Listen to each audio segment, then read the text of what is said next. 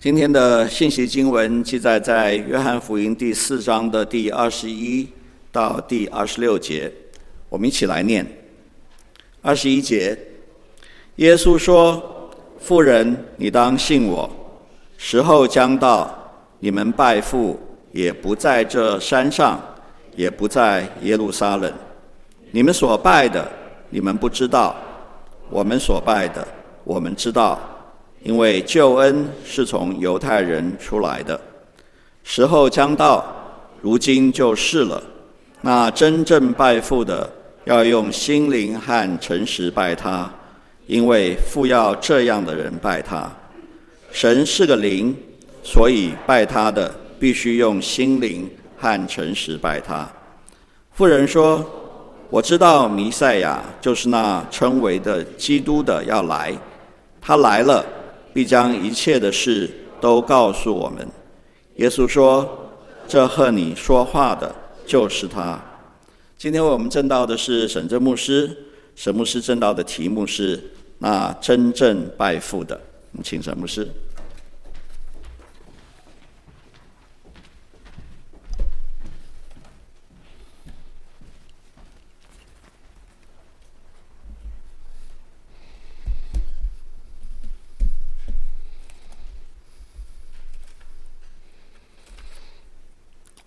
弟兄姐妹平安。今天我们看约翰福音第四章的这一段经文，是主耶稣和撒玛利亚妇人的谈话中后面的一段。这一段圣经论到敬拜，或者说礼拜。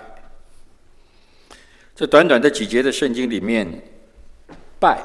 拜父的那个“拜”这个字，中文圣经出现了八次，短短的几节圣经出现了八次，就很清楚的告诉我们这一段的对话里面的核心就是敬拜，就是敬拜主。作为撒玛利亚的妇人和主耶稣的对话的里面，我们也可以从他们的。呃，几方面啊，他们对话回应，我们可以知道这一位撒玛利亚的妇人，她是知道一些关于礼拜或者敬拜的一些事，但真的可能就是一知半解。她听过，她也知道她的同族的人所做的一些事，可是对于什么是敬拜，什么是敬拜上帝？我想他是缺少经历的。也许一些过去所听到的传统、一些习惯的一些东西，左右了他心内心深处的一些一些东一些思想。但是，当要深入探讨什么叫做敬拜的时候，他就有一点语无伦语语无伦次了，抓不住核心了。其实这主耶稣会教导他的，而我觉得这位撒玛利亚妇人的这样的一个表现，或者这样的一个光景，圣经上把它特别的记载下来，会不会也对我们发出同样的一个挑战？人问我们什么叫敬拜的时候，会不会我们也会有点觉得哇，我们怎么回应啊？或者我们很震惊的说啊，我的回应会不会？不到位啊！我觉得在这一段圣经里面有几个小点，加起来是一个重点。这几个小点加起来其实是一个很重要的重点。第一个，什么叫做拜？第二个，拜的对象是谁？第三，怎么样才叫做才算作是真正的敬拜？第四个点，我觉得第四个点是前三个点的。呃，第四点的答案是前个三个点的结合，就是父要怎样的人来拜他。这短短的几节圣经里面，就从这几个点里，就可以让我们来学习。在你我的侍奉里面、经历里面，或者这生涯的里面，也许你信主已经二十年，或者更短，或者更长。那我们也常常来做礼拜呀，每个礼拜天都来呀，或者是在家里线上聚会呀。我们的敬拜是怎样？我们对神的那个拜是怎样？首先讲什么叫做拜？worship 这个字，我觉得是一个指一个受造者的心，他好像很自然的会产生一个心思。这个心思是潜藏着一种在人里面的一个东西，这个东西会在你和我遇见困难的时候，或者遇见难处的时候，或者不顺境的时候，或者怎样的时候，想要的那一个抓住的一个什么，或者依靠的一个什么的东西。于是，也许没有人教过我们，或者是。呃，我们从小的时候就开始就受到某些外在环境的影响，我们里头就在我们台北，在我们台湾，我们就会说哦，我我们要拜拜，这个对我们一点不不陌生哦，在对整个台湾一点都不陌生。其实上帝造人，吹一口气，将灵吹到人的里面。人成为一个有灵的活人，而这个灵，神所赐在我们里面的这个人的这个灵，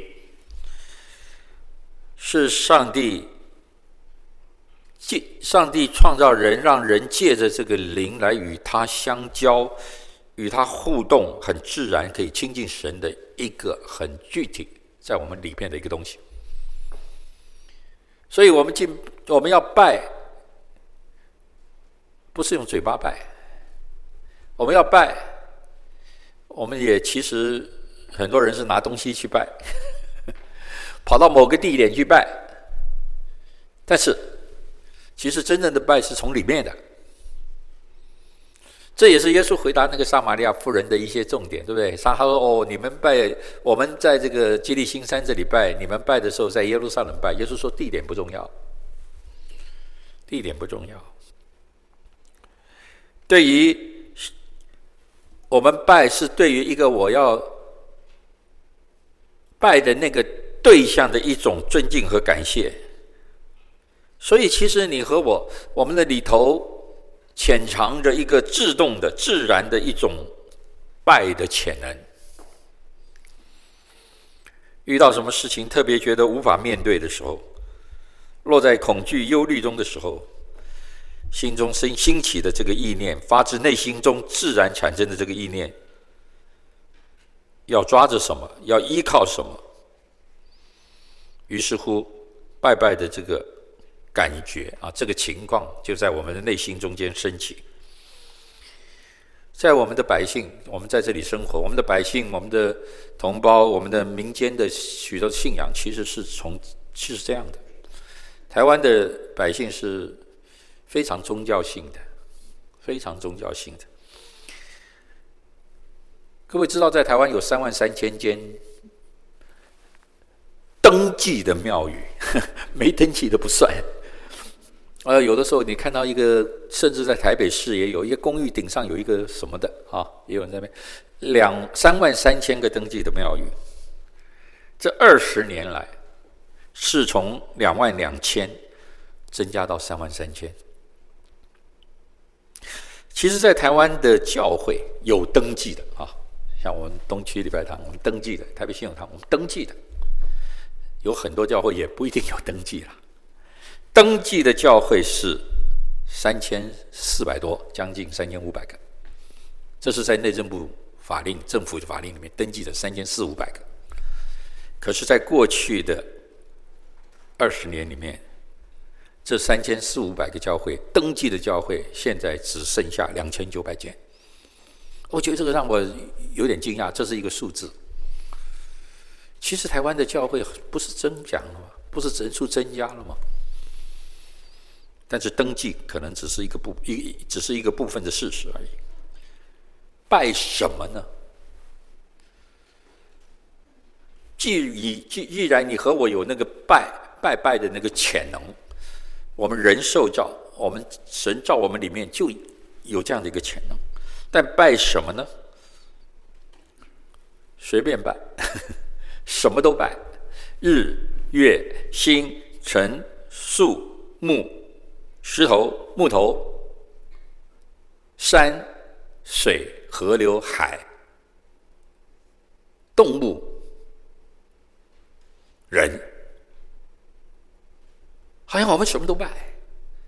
希腊人、雅典人拜卫士之神啊，除了这些以外，他们还有很多，然后再拜一个卫士之神。主耶稣说：“对这个撒玛利亚人妇人说，我们所拜的，我们知道。拜什么呢？不知道拜什么，统称叫做迷信。知道拜什么，是表达我对我所拜这个对象，我有一个理性的、非盲目的、非任意的。”非自我喜好的一个敬拜，所以耶稣在这个里头对这个撒玛利亚妇人讲的两句话是重要的。一个是不在这山上，也不在耶路撒冷，意思就是说，你拜的地点不是重要的，你拜的内涵是重要的，你拜什么是重要。第二个，我想更重要的话，主耶稣说，救恩是从犹太人出来的。因为主耶稣讲话的对象，这个是撒玛利亚的妇人，是一个在犹太人他们看不起的，或者是对这个撒玛利亚族的人是有不只有偏见，而且有而且轻视。所以这撒玛利亚的人，他们碰到犹太人的时候，他们是不不不互相往来。但是耶稣对他说这一句话说：“救恩是从犹太人出来的。”我想他不，耶稣不是要跟他讲那个我们是高你们一等，我们是纯正的，你们不是。耶稣不是要跟他讲这个，耶稣要让他看到上帝的作为，以及上帝的救恩，以及人最大的需要是救赎，而救赎的源头在哪里？在上帝那里。所以我们要敬拜，我们要拜的是那个源头，那个上帝。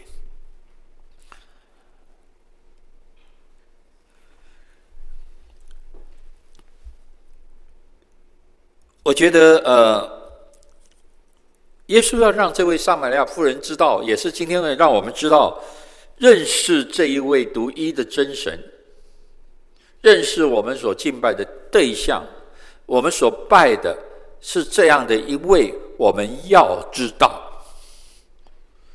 不知道弟兄姐妹有没有碰过福音的朋友，或者呃，你。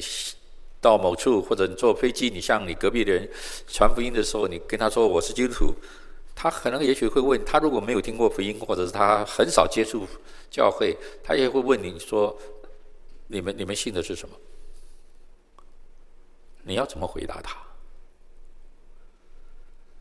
你。你简单的回答就是说，去问我的牧师，这些牧师在那里。我我下次我们台北，呃，下飞机我们到台北，我们约一下，我带你到我们东区礼拜堂做礼拜。当然这可以啦，但不能只能这样嘛，啊、哦！我们要知道我们拜的是谁，认识独一的真神就是永生，认识这一位耶和华，他的知识遍满全地，他是那一位创造的神，他是那位救赎的主。我觉得这些，感谢主，我觉得我们信友堂弟兄姐妹是有操练，是有学习的。但是我们要确知，要知道我们所信的是谁。主耶稣似乎就是告诉那个撒玛利亚妇人，其实你说要拜，但是你不知道拜什么。你可能有一个仪式，有一个传统，但是你不知道那个对象，那个对象是何等的一位。在这一段圣经里面。第三个，我觉得主耶稣所讲的很有意思。他说：“那真正拜父的，他这里讲要拜父，对不对？但他这里讲真正拜父的，哇！我觉得这是一个另外一个对我们在敬拜的这一个课功课里面的一个挑战。什么叫做真正的？真正的就是说有不真正的了。那有不真正的，就是有假的了。”敬拜也能够拜假的吗？那是不是？我不知道我所拜的是谁。我们刚刚说你就是迷信，那迷信就是拜假的喽。哎，这个等号不能这样拉，等号不能这样拉。不是真的，那就是假的喽。可能有假的，可能有虚的，可能有混的。你不觉得有人做礼拜混吗？有骗的吗？真什么叫真正的牵动到动机和内容？真正的那拜父的人，那真正拜父的，这是我今天用的题目。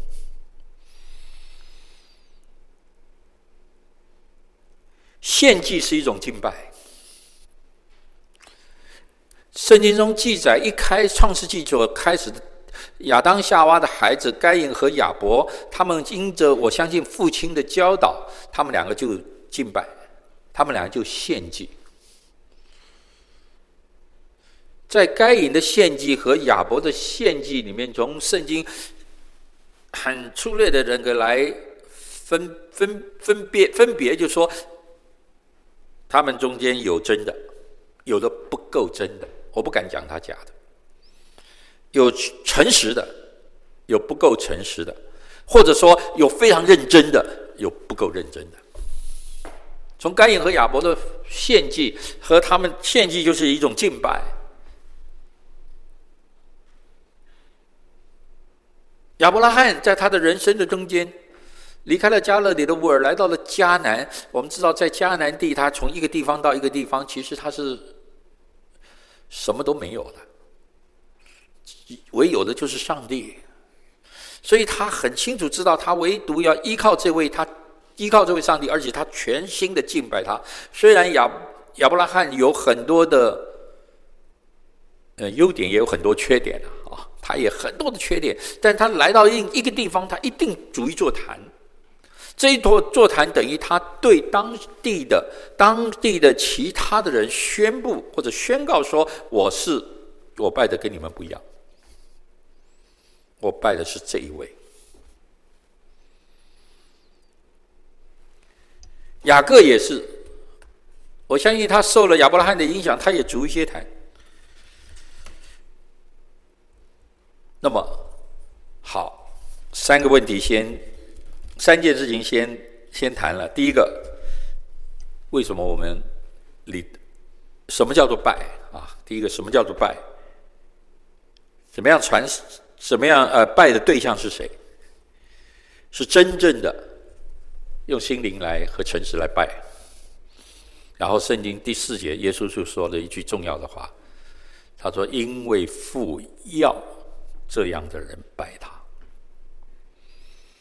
这样的人就是认识拜的对象的人，不是迷信。这样的人就是。”真正诚实，用心灵和诚实拜他的，而且这里强调说，父天父，我们的创造，我们的主，要他要，要就也有不要，要这样的人，有许多的人会不会列入，或者是被放入？或者是被上帝认认为是这样的人，是知道认识他的人，是用真的真正的心和诚实来敬拜他的人。我觉得在这个父要这样的这个很强烈的这个语气的里面，让我想到从摩西。带领以色列人出埃及这件事情中，神借着十诫吩咐摩西教导所有以色列百姓，他们要敬拜的这一位上帝是独一的上帝。所以十诫中的第一诫是除了他以外不可以有别的神。十诫中的第二诫是不可以雕刻偶像，讲得非常的清楚。而在这中间也。在后面也讲到，耶和华是满有恩典、有怜悯、不轻易发怒的神，断不以有罪为无罪。而在他的强调这个有罪为无罪的这个地方，这一段经文最重要的出处是在出埃及记三十四章。而这出埃及记三十四章，是因为前面三十二章发生了很大的事。这三十二章是讲到摩西在山上，结果山下亚伦带着百姓就在那边拜偶像，他们说这就是耶和华，哇，这个真的是会混淆啊！他们足用金子做了一个金牛犊，说这就是领我们出埃及的神，这就是耶和华。那这个混乱的很。一个偶像出现的时候，一个错误出现的时候，一个替代出现的时候，上帝非常严厉。非常严厉，杀害了很多的人，杀死了很多的人。于是从那时候开始，上帝借着摩西告诉以色列百姓说：“耶和华神是满有恩典、有怜悯、不轻易发怒且有丰盛慈爱的神。”但是他又紧接着说：“他断不以有罪为无罪。”耶和华是忌邪的神。哇，这几个字就是很特别、很重要的。忌邪是指的，应该说忌邪是一种嫉妒。啊，你说神那么小气啊？不是，是的，忌邪是指这一种的嫉妒，是对于他所爱、他所拣选、他所救赎的子民，当初的以色列百姓，从埃及救赎出来的，拣选他们的，以今天来讲是。蒙恩得救、被救赎，神所拣选神的儿女。祭邪是指一种嫉妒，对这样的子民的爱。上帝对这样子民的爱，其中的一个表现。这个表现就是，当你上帝救赎我们，他爱我们，这个关系、这个约建立之后，我们背了这个约。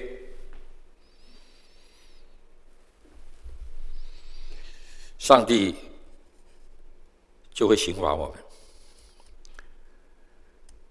约是双方无条件或者有条件的爱和忠诚来履行的。上帝与我们之间所立的这个约，救赎的约、恩典的约，它是没有条件。凡是敬拜，除了敬拜他而敬立约者。拜了其他的，无论是偶像，无论是什么假神，或者是说不该拜的，就被视为一个属灵的奸淫、淫乱。这个会引起上帝的嫉妒，因为他是忌邪的神。摩西在他的。五经的里面，在他所有的经文的中间，凡引用到“嫉妒”这个词句的时候，都是和以色列的百姓拜偶像有关。论到耶和华是一位嫉妒的神，是一位忌邪的神。因此，亲爱的弟兄姐妹，父要这样的人拜他，这样的人是一个与他立约的一个人。亚伯拉罕献以撒。这是因为他与神是一个立约的，因此我们敬拜神的时候，单单敬拜他，除他以外没有别的神。我觉得这样的一个单一、单纯、专一、专注，这样对的这样的一个敬拜，是神所要的。因此，亲爱的弟兄姐妹。我觉得在你我的生活的中间，我们认识这个敬拜的时候，它会在两种情况中间发生：一个是在你个人的身上，一个是在教会的身上，或者是团体的身上。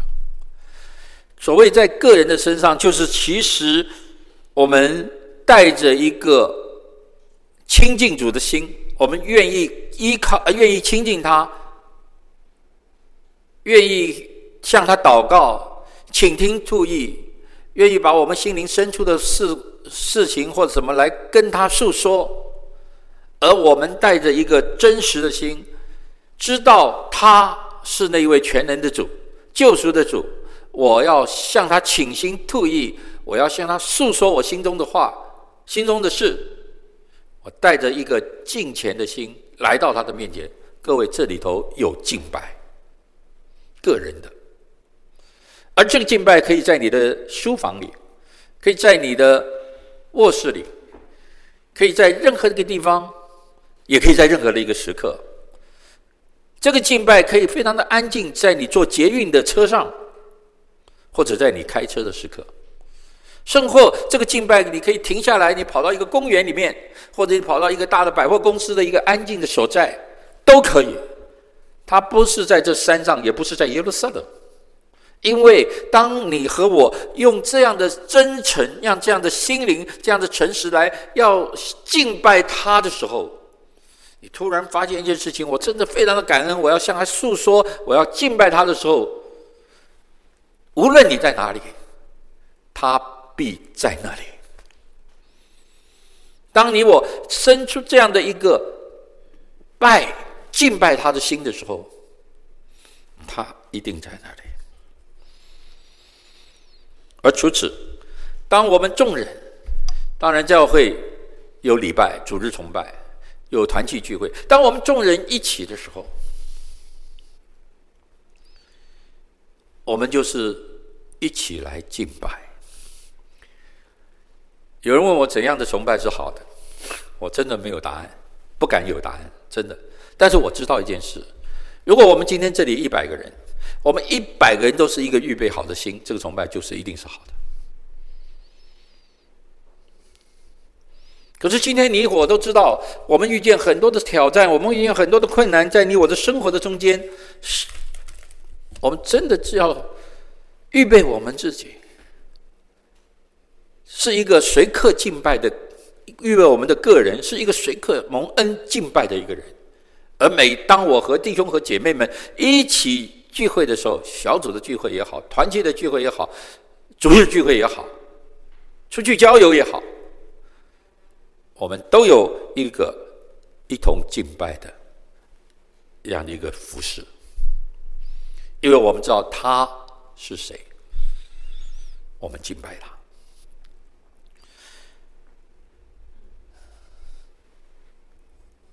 有一个在美国生长的、成长的一个弟兄，中国弟兄，在文革的时候，他从美国回到中国去。他是一个基督徒，他回去的时候，他就想主日要做礼拜，还不知道怎么办，也不知道礼拜堂在哪里。在文革的时候是最没有聚会的，而聚会都在野外，或者是在家中。所以你不熟悉的人，你还蛮难去找到一个点参加聚会。可是他是一个很习惯要组织聚会的一个弟兄，很爱主，所以他就稍微从他的这个周边的家人朋友呃打听一下，哎，礼拜天哪里可以去做礼拜啊？他也不避讳他是一个基督徒，他就说我是信仰，我礼拜天想做礼拜。啊，没有人回答他。啊，这些没有人回答他的人中间，也不代表那些不是基督徒。但是就是没有人回答他，他就很闷啊！我们这么大的一个地区啊，是在山东省啊。啊。他说我们这么大的一个省，听说基督徒很多，怎么都礼拜天哪没地方去做礼拜？哎，感谢主，有一天有一个人就对他说了：“他说弟兄啊，我也不知道哪里去做礼拜啊，但是我暗示你一下，提醒一下，你试试看什么呢？”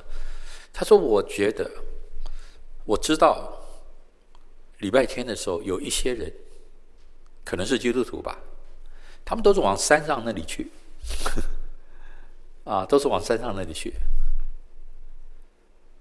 他就放在心里了，他就决定啊，礼拜天的时候，我也要去看看啊，往这个山上去嘛，看能够看到什么人。就礼拜天，他就很早就起来，他就就往上穿的很简单，他就去。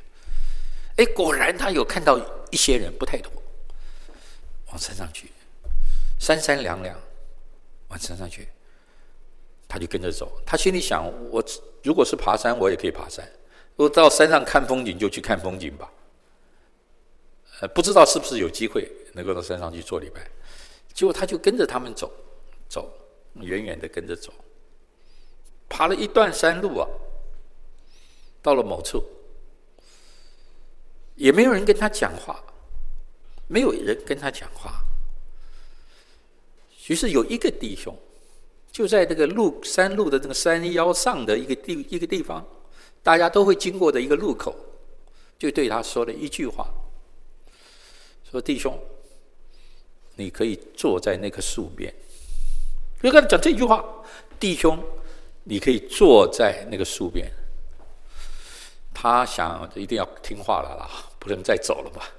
所以他就去听他的话，他去坐在那个树边。过了一些时候，突然他就听到一个声音。那声音就是诗歌。他又听到一些声音，有一些人跟着这个诗歌唱诗，小小声的。哇，他心里非常满足啊。后来他又听到那个这个这个这个这个这个这个声音又大了一点，啊，有人读圣经，他又听到这个声音，开始他知道这是讲道。他就听到这个道，哇，他好好感谢神啊！因为他回到中国，到回到家乡山东之后，已经一点时间了，他都都没有机会做礼拜。今天有机会，哇，心里很喜乐。他也没有机会跟任何一个人讲话，结束了，结束了，因为没有声音了，聚会就结束了。他也知道祷告聚会结束了，结束了这些也看不清楚是谁的。人就三三两两就就下山了，就走了。各位，你知道这个弟兄非常可爱。他在国外聚完会的时候，总是喜欢跟人家哈拉哈拉的，喜欢跟人家讲讲话的，肢体互动嘛啊。可是他左边看也没人理他，右边呢，他看到几个人，人家也不理他，就走了。哎，有那个人还在，就是叫他说：“你坐在树边的这个人还。”他就对他说：“我很高兴今天做礼拜。”听到也觉得很好。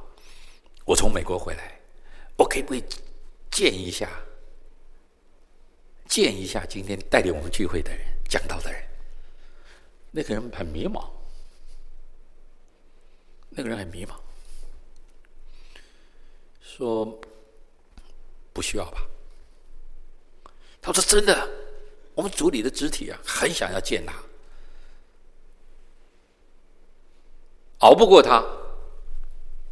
那个，呃，叫他坐树下的那个那个安排的那个弟兄，就说：“那你跟我来。”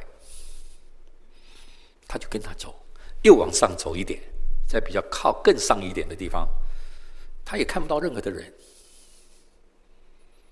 然后那个主里的弟兄跟他说：“刚才带领我们唱诗歌、带领我们聚会的，就是他，一个收音机。”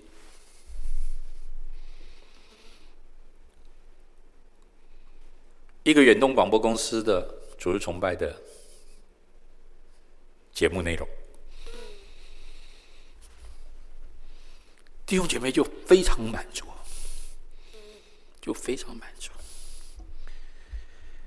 我觉得在你我的生命的中间，我们真的要靠着主，单一的来敬拜他，因为父要那真正拜父的，要单一来敬拜他。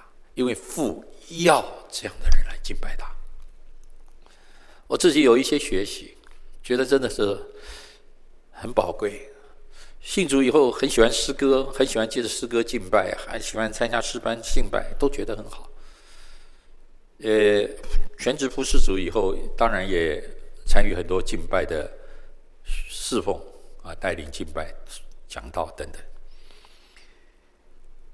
可是有一次。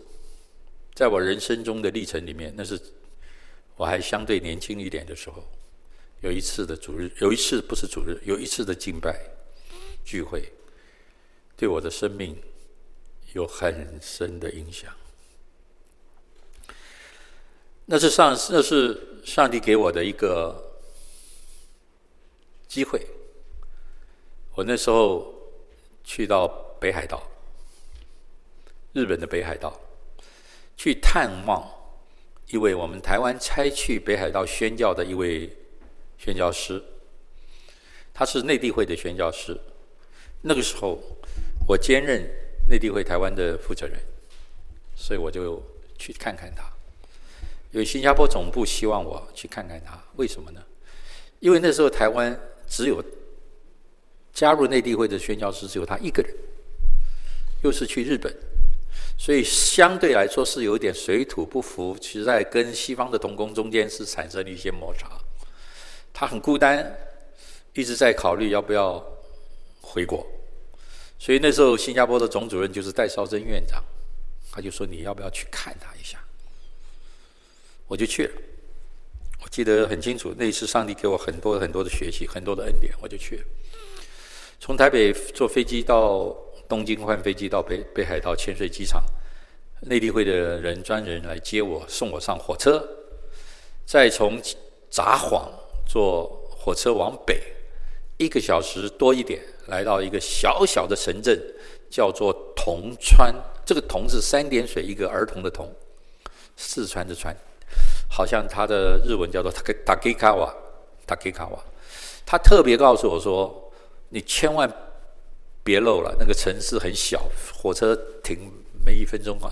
你要不要忘记？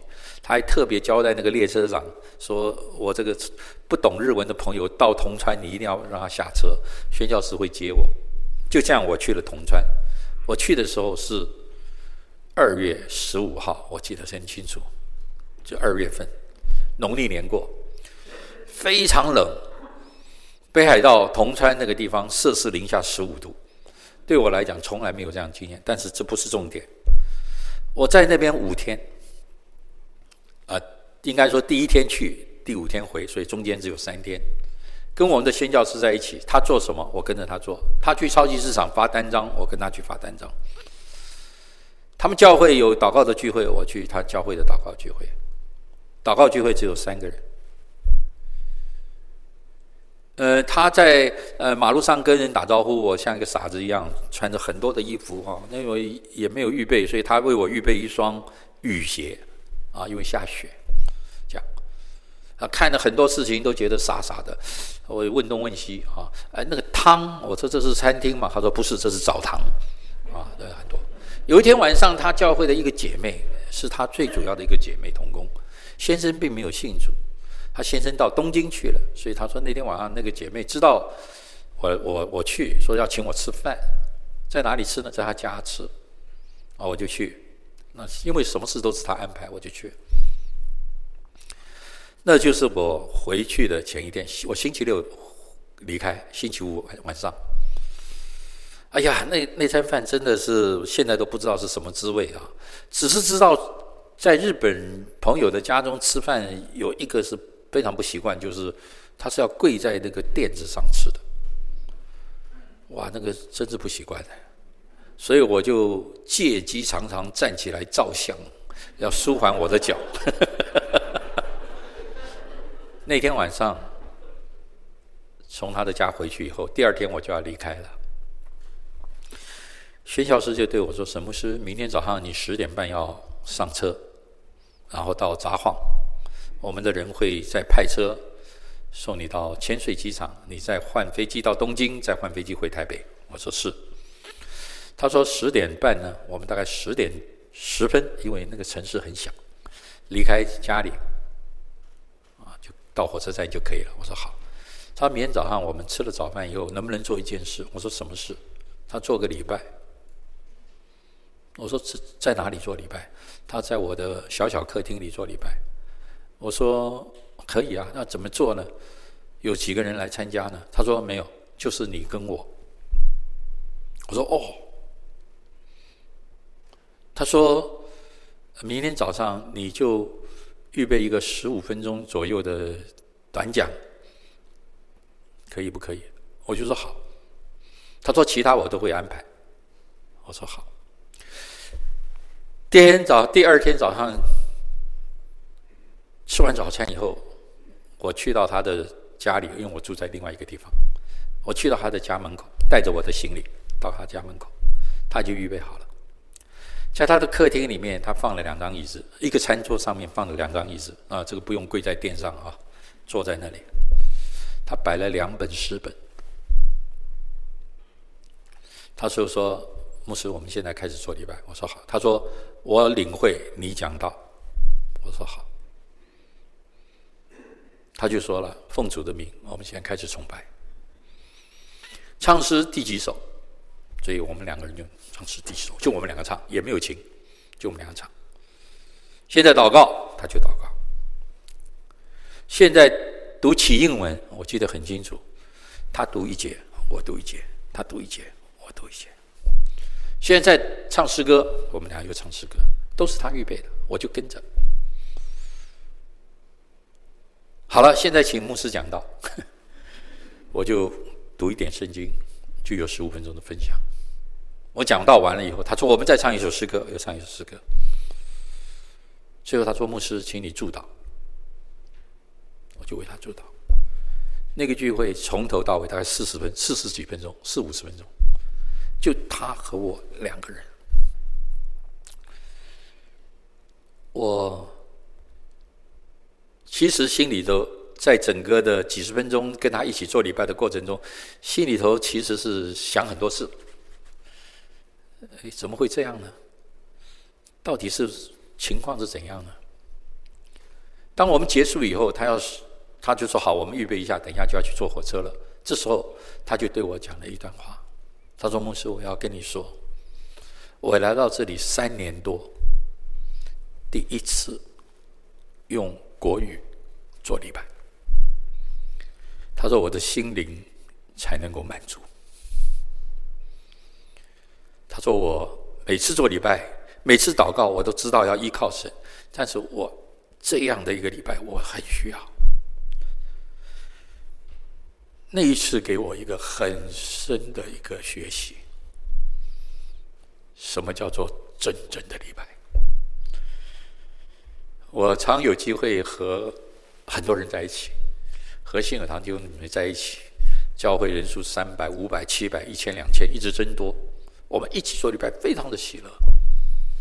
可是那一次在北海道，就我们两个人，就我们两个人。主耶稣说：“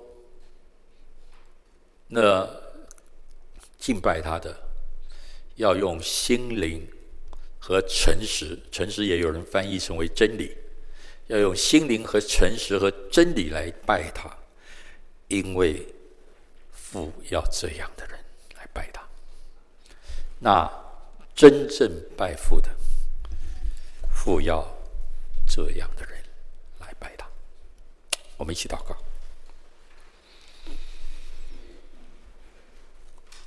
愿主自己的圣灵来教导我们。无论什么时刻，无论自己或者和什么人在一起，更是和我亲爱的弟兄姐妹们在一起的时候，我们随时随刻向我们的神敬拜。你是配得敬拜、配得感谢、配得称颂的那位神。我们要将一切的颂赞和荣耀都归给你。